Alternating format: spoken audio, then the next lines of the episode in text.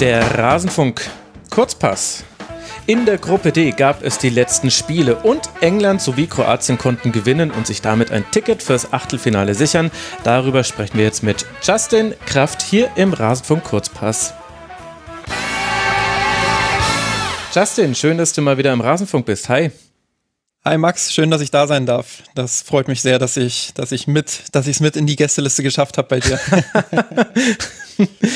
Ja, also ich, ich bin erstmal froh, dass du Zeit hast. Hast du es denn auch nicht bereut, nachdem du gestern die Spiele gucken musstest?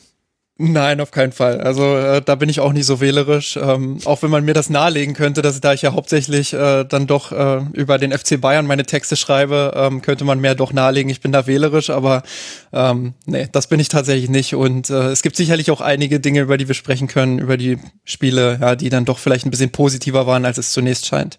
Ja, sehr gut. Das ist doch ein wunderbarer Teaser. Dann lass uns auch gleich damit beginnen.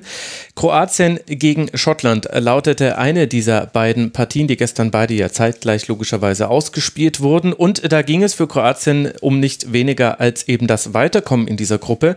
Und unter dem Strich, man hat es geschafft. Ivan Perisic legt auf Nikola Vlasic vor in der 17. Minute. Callum McGregor kann ausgleichen in der 42. Aber in der zweiten Halbzeit kommt dann die Zeit von Luka Modric. Das erste Tor, das 2 zu 1, macht er selbst in der 62. Minute. Wunderbarer Außenrissschuss. Und das 3 zu 1 von Ivan Perisic legt er dann auf mit einer Ecke in der 77. Minute. Und so sichert sich Kroatien den zweiten Platz, weiß, dass es gegen den zweiten der Gruppe E, das ist die Spanien Polen, Schweden, Slowakei Gruppe spielen wird in Kopenhagen und hat sich dann eben aus einer relativ eigentlich doch enttäuschenden Gruppenphase dann doch noch ganz gut durchgeschlängelt. Ja, dann erzähl mir doch mal, warum dieses Spiel so viel besser war, als es eigentlich den Anschein macht. Wegen der vier Tore? Nee, ich meinte eigentlich Tschechien. Ähm, nein, nein, also ähm, grundsätzlich, ich glaube, ähm, man konnte nicht allzu viel Fußball erwarten vor der Partie. Ähm, das war ja dann doch eine Partie ähm, Schottland, die, die sehr aufs Verteidigen fokussiert sind mit ihrem 5-3-2. Ähm, die Kroaten, die so überhaupt nicht ins Turnier gekommen sind. Du hast es gesagt, absolute Enttäuschung eigentlich bisher bei diesem äh, Turnier in den ersten beiden Spielen gegen England schon wenig gerissen. Ähm, ja, okay, defensiv war es in Phasen ordentlich, aber auch nicht so überragend, wie sie es wie es schon mal waren. Und gerade mit dem Ball war es halt sehr enttäuschend. Ich meine, wenn du mhm. so ein Mittelfeld hast mit Kovacic, mit Modric, mit äh, Brozovic auch, ähm, ja, dann, dann erwartest du einfach auch, dass sie, dass sie Spiele kontrollieren können, dass sie auch ein bisschen Tempo reinkriegen, ein bisschen Vertikalität in ihre Aktion. Aber das kam ja überhaupt nicht. Ähm, das war ja eigentlich ein sehr behäbiges Ballgeschiebe immer. Das war es gegen Schottland über weite Strecken auch, fand ich.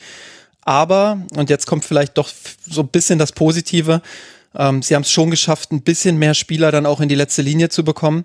Ein bisschen offensiver auch das zu gestalten, ähm, vor allem auch ein bisschen geduldiger zu spielen. Hm. Ich glaube, das ist den Kroaten in den letzten beiden Spielen komplett abgegangen, dass sie es nicht geschafft haben, ähm, ja, dann auch in, in kleineren Drucksituationen mal die Ruhe zu behalten und den Ball einfach laufen zu lassen, sondern da sind dann relativ schnell auch die langen Bälle gekommen oder ja, die, die vertikalen Bälle, die dann äh, verloren wurden. Das haben sie in dem Spiel ein bisschen besser gemacht. Ich kann mir aber nicht so richtig erklären, ob das jetzt eher daran liegt, dass Schottland von der Qualität einfach eine andere Nummer ist als Tschechien und England oder ob äh, ja bei Kroatien jetzt tatsächlich irgendwie das so ein bisschen Klick gemacht hat und dieses bisschen halt wirklich in Anführungsstrichen, weil ähm, ja eine überragende Leistung war es jetzt auch nicht von den Kroaten.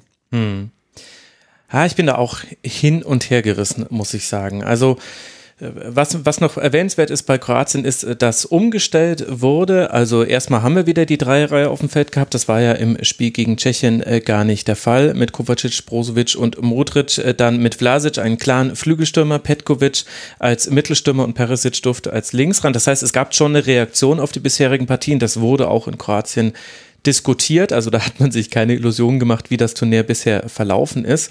Und dann stimmt es natürlich. Sie hatten sehr viel Ballbesitz, 66 äh, Prozent und vor allem Brozovic, Modric, Kovacic, sowohl die beiden, sowie die beiden Außen, Guardiol und Juranovic, die waren da so in der Zirkulation mit drin. Und das war dann so eine Mittelfeldzirkulation, würde ich es jetzt mal nennen. Also es war nicht in der hintersten Kette, es war eine Kette weiter vorne, aber immer noch relativ weit weg vom Tor. Und das ist jetzt der Punkt, wo ich mir nicht so ganz sicher bin, wie ich das Ganze einschätzen soll.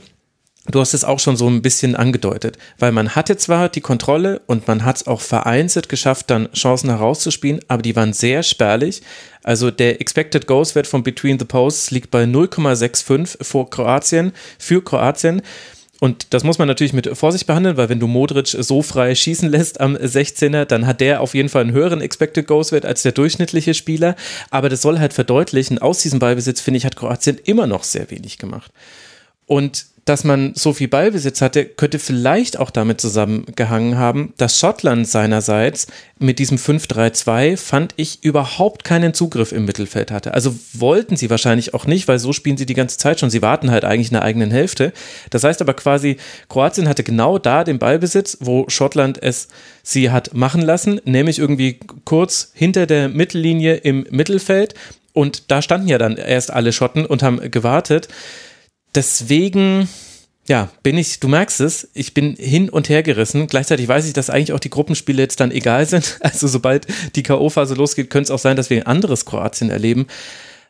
Aber ich muss sagen, obwohl man da vier Tore gesehen hat, war ich wieder extrem enttäuscht und ein bisschen diesmal auch von beiden Mannschaften. Also bei Kroatien, dass ich trotz der Umstellung dann doch eigentlich nichts verändert hat in der Spielanlage, außer dass die Außenverteidiger ein bisschen höher rausgeschoben haben. Und das liegt aber halt auch daran, dass du halt gegen 5-3-2 auf dem Flügel halt auch wirklich Platz hast. Und von Schottland, ehrlicherweise, hätte ich mir ein bisschen mehr Mut gewünscht im Spiel gegen den Ball. Ja, und ähm, also ich bin mir auch mal unsicher bei Kroatien, das ist ja ein Stück weit auch gewollt, dass sie, dass sie das Tempo rausnehmen, dass sie das ja, Tempo genau. manchmal auch ein bisschen, ein bisschen verschleppen. Ähm, Jan Henkel bei Magenta TV äh, feiert ja im Moment so ein bisschen diesen Begriff Okolo, also mhm. außenrum. Die hintenrum ähm, Scheiße, wie wir es hier in Deutschland nennen, sagen wir doch, wie es ist. Genau so ist es. Ich, ich wollte es nicht sagen. Ähm, grundsätzlich äh, kann ich diesen, diese, diese Freude oder dieses Grinsen in Jan Henkels Gesicht da auch überhaupt nicht verstehen. Ähm, ich denke dann immer, oh nee, nicht schon wieder. Ähm, lass es doch bitte lieber naja, ich kann die Freude schon verstehen, weil Okolo ist erstmal ein Vermeiden der Flanke und da bin ich ganz harter Okolo-Fan. ja gut, das sagst, machen die Kroaten ja aber nicht. Sie, sie, spielen ja außen rum, dann haben sie, dann haben sie irgendwie den Ball außen, dann kommt vielleicht auch mal die Verlagerung auf die andere Seite, aber dann kommen ja trotzdem die Flanken. Ja, ähm, äh, ja also das 1-0 ähm, war ja, war ja so ein Beispiel, da wird von links dann quasi mit Quer-Kurzpässen auf die rechte Seite verlagert. Ähm, dann kommt die, die Flanke auf den zweiten Pfosten, wo mhm. äh, ich habe es dir ja gestern noch geschrieben, Mr. Zweiter Pfosten, äh, Ivan Perisic steht und äh, ja, dann den Ball wunderbar zurücklegt. Ähm, an sich natürlich eine, eine gut rausgespielte Flanke, aber es ist halt auch wieder ein Stück weit äh, Symbol dessen, obwohl es ein Tor war, äh, dass die Kroaten dann nicht so richtig den Weg in den Strafraum finden zu hundertprozentigen Chancen. Also klar, da ist es jetzt schon irgendwo eine hundertprozentige Chance, weil Perisic es eben klasse macht und den Ball ablegt. Ähm, aber was ich meine, ist eben so aus den Halbräumen oder aus dem Zentrum, mhm. wo sie ja die starken Spieler wirklich haben, ähm, da dann auch die Tiefe zu finden und so einen Ball ähm, ja, in den Strafraum zu spielen. Ich gebe es zu, das ist gegen eine Fünferkette nicht ganz so einfach, aber das war eben auch gegen die Viererkette Tschechiens kaum zu sehen und auch gegen die Engländer so gut wie gar nicht. Ähm, deshalb äh, stimme ich dir dazu. Ich bin auch so, so ein bisschen enttäuscht davon. Äh, ich weiß auch nicht, ob es jetzt zwingend am Mittelfeld liegt. Ich glaube, die Probleme sind äh, vor allem darin, dass sie, dass sie vorne die Laufwege nicht haben, dass sie vielleicht auch das Tempo vorne nicht mehr, nicht mehr haben oder ja, nicht haben. Ich weiß nicht, ob sie es mal hatten, aber äh, grundsätzlich fehlt mir da schon so ein bisschen ein Spieler auch, der, der die Geschwindigkeit mitbringt für solche Tiefenpässe dann auch.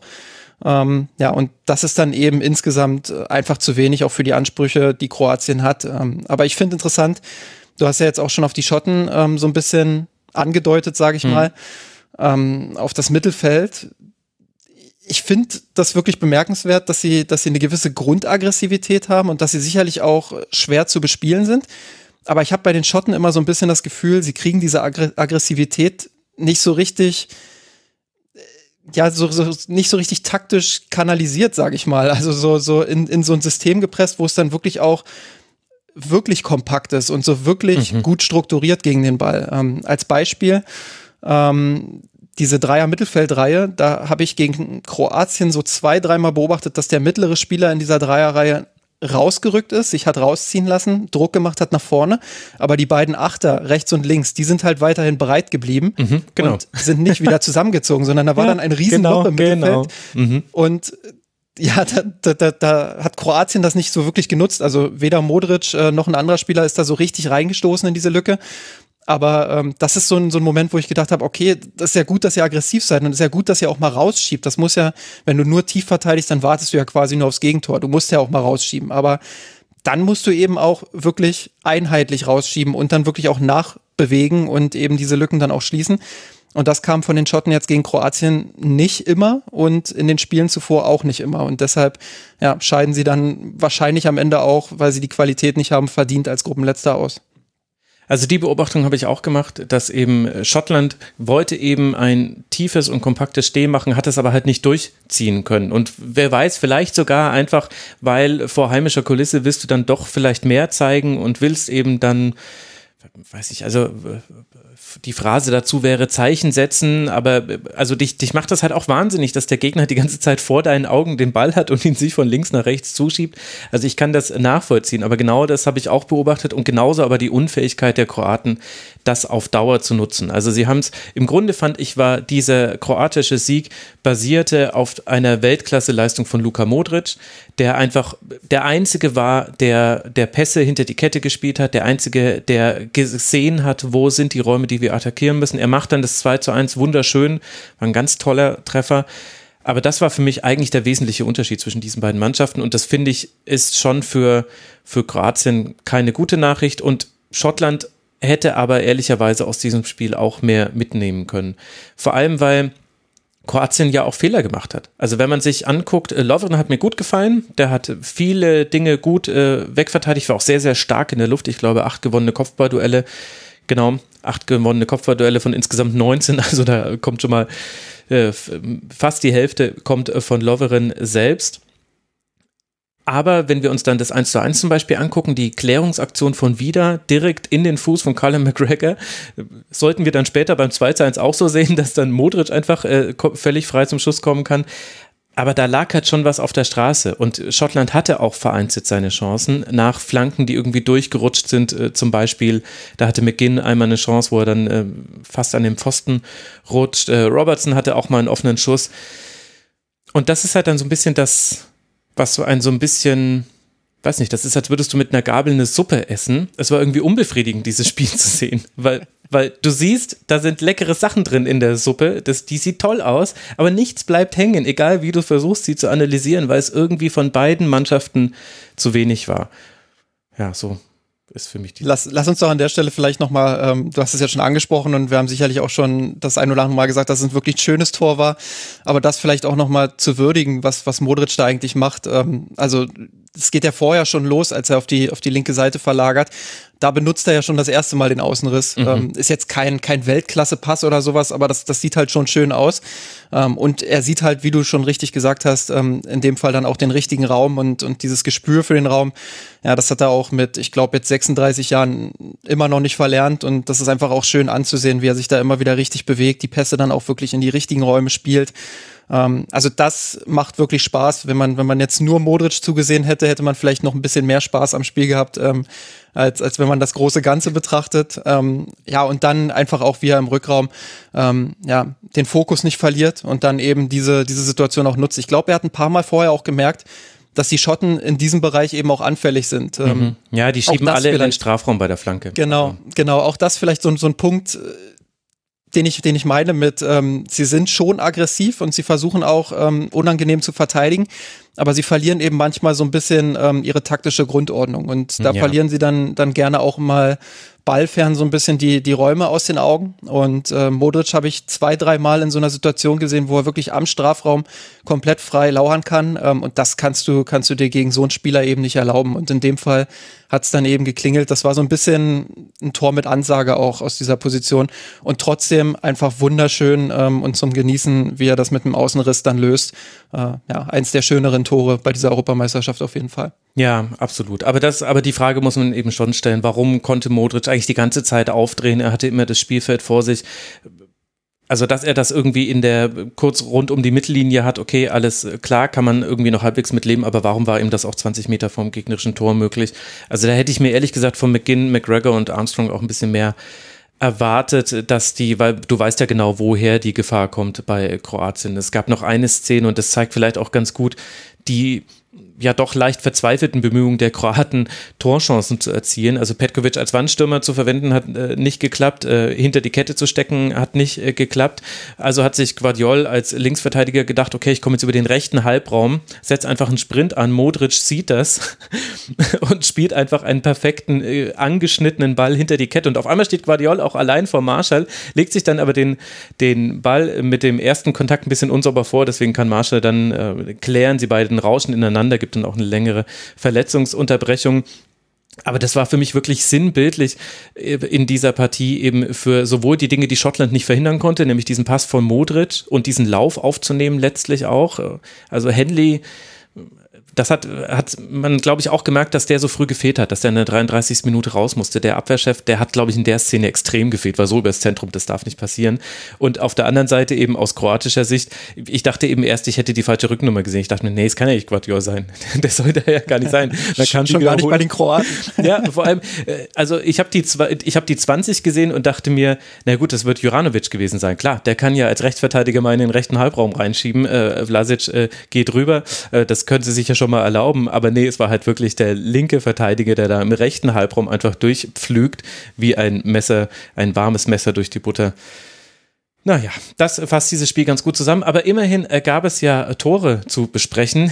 Nicht ganz so viele Tore haben wir beim zweiten Spiel gesehen zwischen Tschechien und England, das England zwar gewinnen konnte mit 1 zu 0 durch Raheem Sterling. Er macht den Treffer in der zwölften Minute, vorher hat er schon mal einmal an den Pfosten gelupft und da konnte man noch ganz vage die Hoffnung drauf haben, jetzt wird das ein interessantes, spannendes Spiel, vielleicht mit offenen Visieren. Allerdings hatte man diese Hoffnung, glaube ich, nur, wenn man die vorherigen Spiele von England nicht gesehen hat. Denn wenn sie eines konstant gemacht haben bisher bei dieser EM, dann, dass sie erstmal defensiv nichts zugelassen haben und sich aber auch ab dem 1 zu 0 nicht mehr so wirklich offensiv am Spiel beteiligen wollten. Und so war es dann auch. Also nach dem 1 zu 0 von England hat die komplette Mannschaft nur noch einen Torschuss abgegeben. Das war Harry Kane. Und das war die Offensivbemühung von England in diesem Spiel. Wie würdest du das jetzt einschätzen? Ich habe in britischen Medien gelesen oder in englischen Medien, so ist es korrekter in diesem Fall, die waren eigentlich äh, relativ zufrieden damit, weil sie eben sagen, naja, genau dieses Abwarten, Spielen und hinten erstmal nichts zulassen, so ist Frankreich letztes äh, Jahr, also beim letzten Turnier Weltmeister geworden. Siehst du es auch so positiv?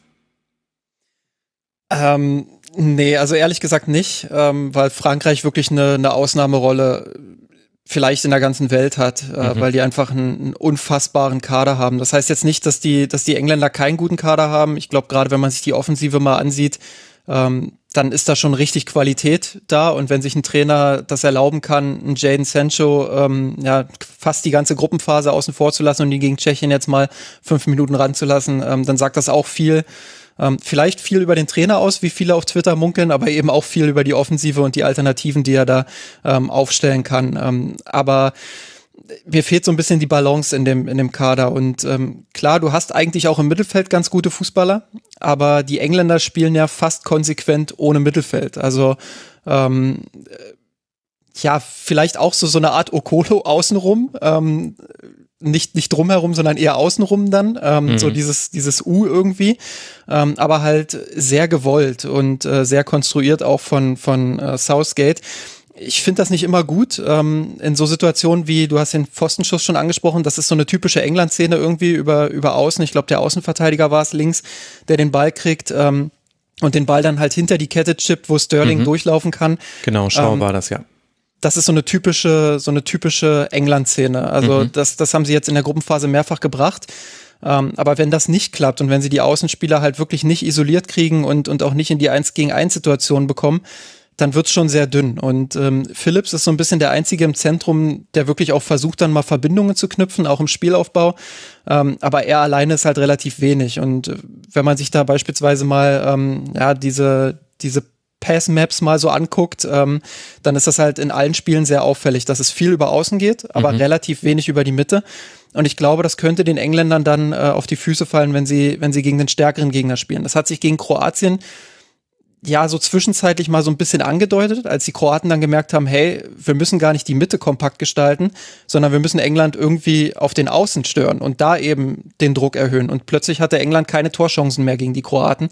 Ähm, ja, und, und das, glaube ich, wird ihnen in der K.O.-Phase dann auch drohen, wenn sie da nicht ein Stück weit äh, variabler werden ähm, und sich eben nicht nur darauf verlassen, dass ein Sterling, der individuelle Aktion hat, jetzt war es auch Grillish, der, der wirklich ein gutes Spiel gemacht hat, viel unterwegs war vorne im letzten Drittel ähm, oder auch Saka. Ja, das, das reicht dann eben auf dem ganz hohen Niveau, glaube ich, nicht. Und ich glaube, daran werden die Engländer dann am Ende vielleicht auch scheitern. Vielleicht habe ich aber auch Unrecht und das ist wirklich so, dass die Engländer eben aktuell das berüchtigte, wir waren vorhin bei Phrasen, das berüchtigte äh, Pferd sind, das eben nur so hoch springt, wie es muss.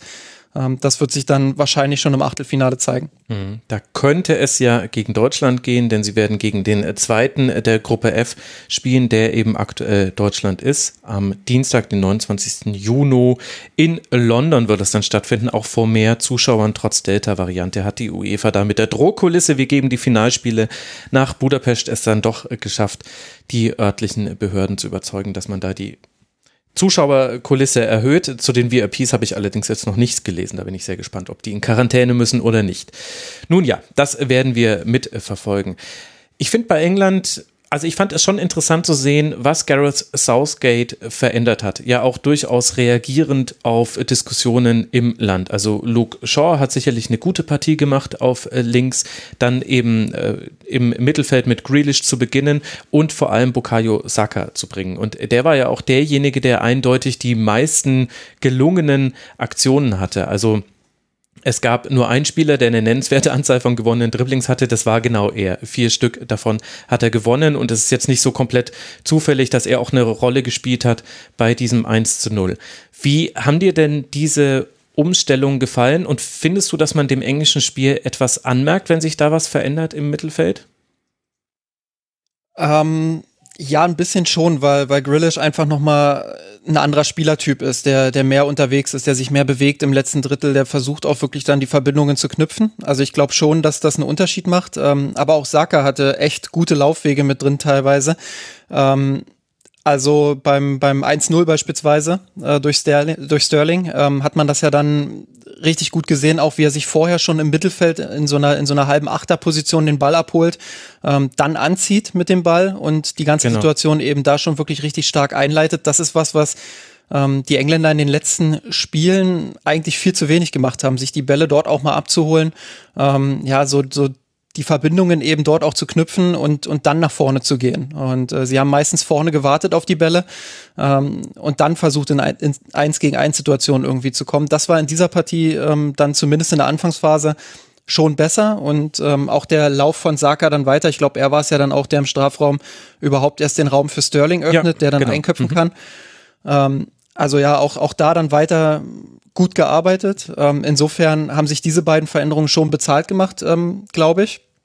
Ähm, ja, ist die Frage, ich glaube, ähm, wenn Mount dann aus seiner Quarantäne zurückkommt, ähm, wird der wahrscheinlich wieder in die Startelf rücken. Ähm, hat mir eigentlich auch gut gefallen in den letzten Spielen, aber Grillish äh, war einfach noch mal ein Stück weiträumiger, glaube ich, und hat dem englischen Spiel insofern schon gut getan. Aber taktisch würde ich mal ein Fragezeichen dahinter setzen, ob Southgate ähm, jetzt wirklich bewusst irgendwie gesagt hat, den und den Raum müssen wir mehr besetzen, sondern ich glaube schon, dass es äh, eine personelle Sache ja, war. Genau. Mhm. In, in Sachen Grillish eben vor allem. Ja, und das ist eben das, was mich so ein bisschen am englischen Spiel stört. Ohne dass ich jetzt sagen will, dass die deswegen jetzt nicht im Achtelfinale gewinnen könnten, auch gegen Deutschland. Nee, das, es ist ein Turnier, da kann alles Mögliche passieren. Aber das ist eben das, was mir wirklich nicht gefällt bei England.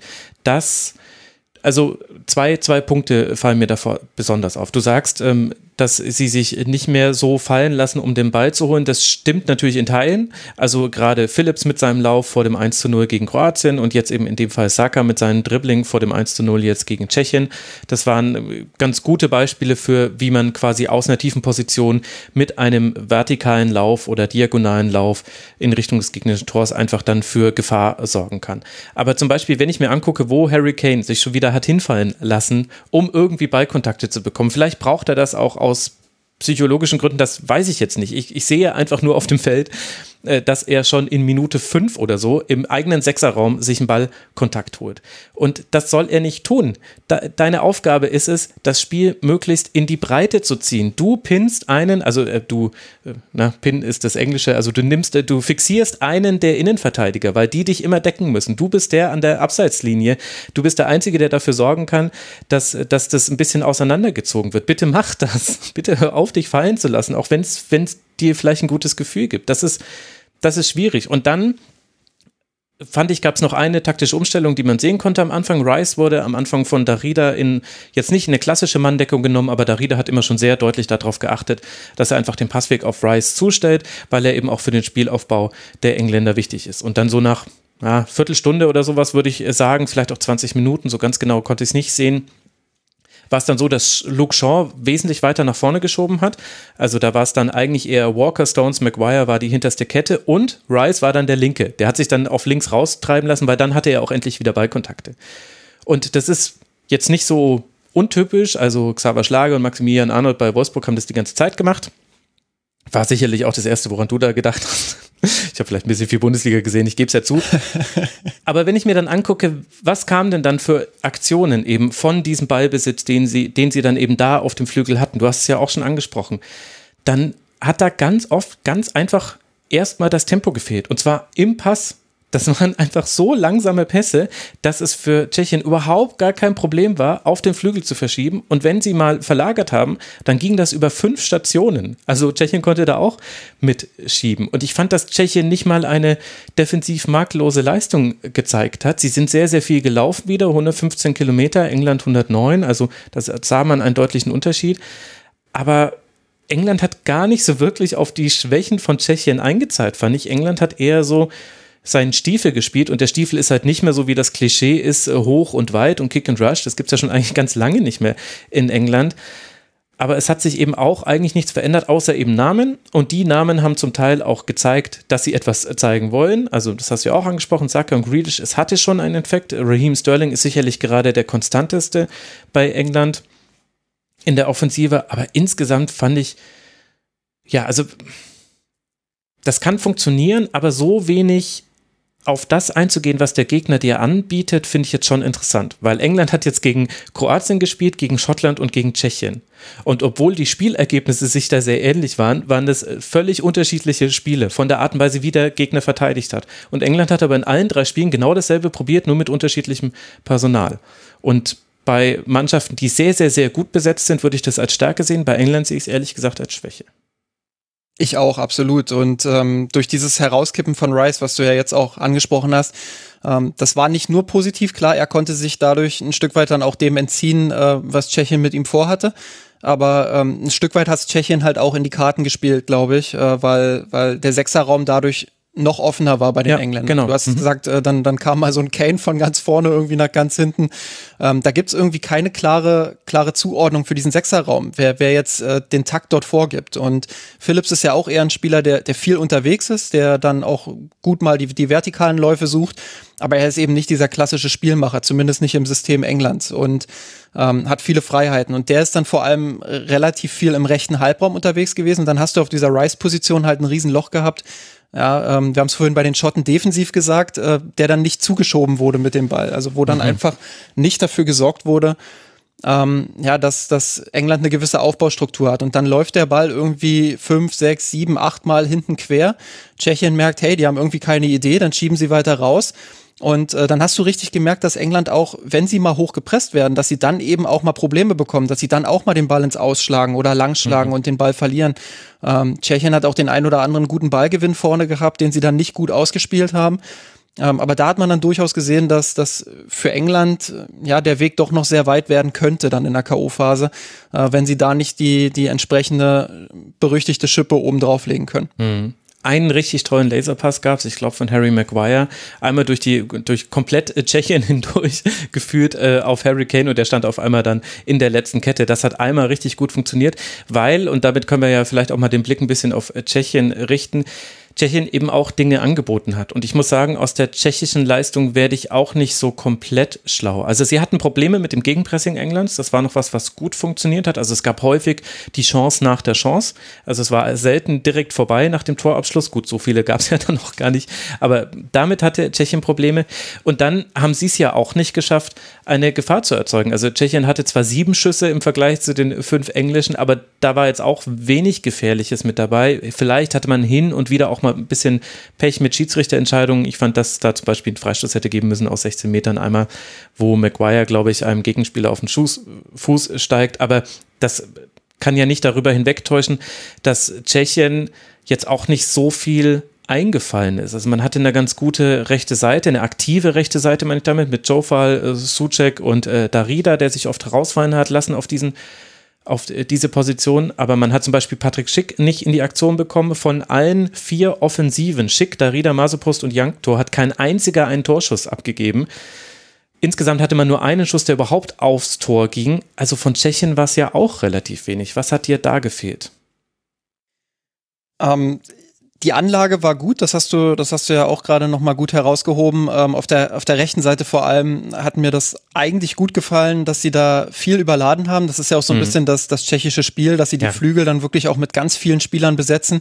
Ähm, teilweise habe ich sechs, sieben Spieler in der Hälfte Englands auf der rechten Seite ähm, ja, gezählt. Also das, wild, das, war, das war wirklich ja, wirklich wild trifft es da. Vor allem, warum optimal. hat England da nicht einfach diagonal rausgespielt? Also ich weiß, das ist Sofawissen und es ist dann auf dem Platz nicht ganz so einfach. Aber dieses Überladen der Seiten, du hast ja, wir haben ja auch kurz kommuniziert während des Spiels und du hast auch geschrieben, Tschechien spielt so, wie man gegen England eigentlich überhaupt nicht spielen sollte. aber irgendwie ist es lustig. Und du hast keinen einzigen diagonalen Ball in der Spieleröffnung von England gesehen. Dabei gab es ballfern einfach riesige Räume, ey. Ja, das, das ist so dieses, dieses Ding. Also äh, extremes Risiko einfach bei den Tschechen, sowohl im Pressing äh, mit, mit vielen Mannorientierungen dann auch. Du hast da Rieder beispielsweise genannt, aber auch andere, die ja da wirklich dann teilweise mhm. Mann gegen Mann verteidigt haben. Äh, und da denkst du ja eigentlich, das sollte einer Mannschaft wie England liegen. Ähm, haben sie dann aus diversen Gründen nicht ausgespielt. Aber ähm, ja, die Tschechen an sich mit dem Ball, äh, mit den vielen Überladungen, das, das waren schon Ansätze, wo ich sage, so kann man England dann auch mal knacken. Ähm, sie haben sich auch ein paar Mal richtig gut da durchkombiniert, haben dann auch gut den diagonalen Weg irgendwie ins Zentrum gefunden. Aber was mir dann gefehlt hat, ist irgendwie ballfern so eine Option, so diese, diese Verlagerung dann auch zu spielen, mhm. ähm, wenn du, wenn du rechts überlädst, so dieses alte Guardiola-Ding quasi, ähm, dass mhm. du dann mal ähm, ja, verlagern kannst auf die andere Seite und dann mit Raum eben auf, auf den englischen Strafraum zugehen kannst. Ähm, das hat mir gefehlt. Ich habe mir die 35. Minute ganz, ganz dick markiert, ähm, weil da wirklich dann mal eine Verlagerung auf die linke Seite kam ja. und daraus tatsächlich auch eine Torchance ähm, entstanden ist. Aber ja, das, das kam zu selten. Das haben sie dann äh, wirklich zu selten gemacht. Ähm, und deshalb glaube ich, ähm, war es dann am Ende ein bisschen zahnlos. Ähm, letztendlich muss man aber trotzdem sagen, auch wenn, wenn das vielleicht nicht die Spielweise ist, ähm, die auf dem Papier gegen England funktioniert, haben sie es dann eben doch, ob es jetzt an England lag oder, oder an der tschechischen Ausrichtung, sei mal dahingestellt, haben sie es dann halt doch geschafft, äh, England in Anführungsstrichen nur bei fünf Abschlüssen zu lassen. Hm. Ähm, vorne hat ihnen halt so ein bisschen die Durchschlagskraft gefehlt. Ähm, ja, und, und das ist ein bisschen schade, weil sie die Qualität durchaus haben und sie mir bisher in der Gruppenphase, zumindest in dieser Gruppe, auch am meisten Spaß gemacht haben. Ähm, ich schaue Darida zum Beispiel in diesem tschechischen Team unfassbar gern zu, weil der ähm, ganz, ganz viele Verbindungen knüpft, dort viel unterwegs ist, auf der rechten Seite, dann mal auf der linken Seite ähm, ja wirklich viel arbeitet dann auch und, und das Spiel auch an sich reißt. Und ähm, das hat mir in diesem Spiel auch wieder viel Spaß gemacht. Aber ähm, ja, das, das ist so ein bisschen das Problem, dass sie nicht in den Strafraum gekommen sind, dass sie Schick nicht so richtig eingebunden bekommen haben. Ähm, ja, und, und dann hast du eben am Ende zu wenig Abschlüsse, um aus der ordentlichen Leistung dann wirklich auch eine gute zu machen. Hm. Und man kann wahrscheinlich auch nicht komplett rausrechnen, dass Tschechien trotz dieser Niederlage auch als einer der besten Gruppendritten schon sicher weiter ist, weil man eben einfach die vier Punkte schon hatte und das wusste die tschechische Mannschaft auch. Ich will damit jetzt nicht begründen, wie dieses Spiel gelaufen ist, aber ich glaube, so komplett ignorieren darf man das auch nicht. Also Tschechien und Schweiz sind auf jeden Fall fix schon einmal durch, haben jeweils vier Punkte und die Gruppen E und F spielen ja nur noch. Das heißt, es gibt nur noch zwei weitere Gruppen Dritte, die sich verändern werden in ihrer Positionierung. Für Finnland äh, sieht es zum Beispiel die sind schon sicher ausgeschieden. Und Spanien mit seinen äh, zwei Punkten, da muss wirklich was kommen gegen die Slowakei. Da würde nicht mal ein Unentschieden reichen. Stand jetzt. Aber das ist ja dann was, was wir schon morgen besser wissen werden. Und dann wissen wir auch, ob Deutschland Gruppenzweiter wird und gegen England spielt. Und dann können wir uns auf äh, diese Partie freuen. Und wahrscheinlich werden sie dann all die Dinge machen, Justin, die wir jetzt angesprochen haben, Verlagerungen spielen, vertikale Läufe, mal äh, Tempo aufnehmen, bisschen mehr Passschärfe. Und dann sehen wir das wahrscheinlich dann ab dem Achtelfinale und dann stehen wir zwei da einfach da wie Idioten. Also wenn sie wirklich gegen Deutschland spielen sollten, äh, dann, dann müssen sie sich wirklich gerade im Mittelfeld extrem steigern, weil ich glaube, ähm, mit also erstmal muss Deutschland natürlich gegen Ungarn gewinnen und dann auch wirklich den zweiten Platz holen, aber das mal vorausgesetzt, glaube ich schon, dass sie, dass sie mit Groß, äh, Müller, der dann zurückkehren könnte, ähm, je nachdem, ob er, ob er heute nun spielt oder nicht, ähm, und auch ähm, ja, Gündogan, Goretzka, da haben sie schon Spieler, die diesen Raum dann eben auch für sich nutzen können. Und äh, das deutsche Pressing ist dann auch noch mal ein Stück weit organisierter als das ähm, in Teilen sehr wilde Pressing der Tschechen. Hm. Also das wäre schon eine, eine, sehr, sehr große Herausforderung für die Engländer, ähm, aber eben auch eine Herausforderung für die Deutschen, ähm, diese Offensive der Engländer dann auch zu stoppen. Wäre durchaus eine Partie, äh, auf die man sich berechtigt freuen kann, glaube ich. Ja, ich, ich wollte äh, gerade sagen, bei mir kribbelt es gerade so ein bisschen. Wenn ich dich so reden höre über England gegen Deutschland und jetzt nicht, weil, weil für mich mein Leben untergeht, wenn äh, Deutschland da nicht weiterkäme, sondern einfach, weil ich mich dann doch auf dieses Spiel freue. Dann in Wembley, ah, das könnte schon gut werden. Also gucken wir mal, wie es ausgeht. Ich danke dir sehr. Das war Justin Kraft von mirsanrot.de. Man kann ihm folgen auf Twitter, da ist er der Ed Lahmsteiger. Danke dir, Justin, dass du mal im Rasenfunk warst. Gerne, vielen Dank für die Einladung und äh, gerne wieder. Ja, da schauen wir einfach, wie die Termine ausgehen. Die komplette Planung kann ich ja auch erst machen, wenn die Gruppen Dritten feststehen. Danke dafür, UEFA. Alles einfach nur ganz fürchterlich. Kein Druck, kein Druck. ja, genau. Aber ich wäre schon gern nochmal dabei. ja, ja, ja, ja, gut. Es ist schon angekommen. Ich hole dich dann äh, zum Spiel Deutschland gegen England. Und das ist äh, durchaus halbwegs ernst gemeint. Aber jetzt mal gucken. Jetzt, äh, ja, wie gesagt, die Planung werde ich dann erst morgen machen können. Danke für eure Aufmerksamkeit, liebe Hörerinnen und Hörer. Der Rasenfunk bleibt werbe- und sponsorenfrei. Ihr alleine finanziert den Rasenfunk und auch ein kleines Honorar für unsere Gäste, bitte tut das. rasen.de slash supportersclub. Da findet ihr unsere Bankverbindung und ihr könntet uns auch über Kreditkarte oder PayPal unterstützen. Dann kommt allerdings nicht 100% eurer Spende bei euch bei uns an. Guckt es euch an, bitte unterstützt uns und wir hören uns morgen wieder und nach dem Deutschlandspiel. Ciao.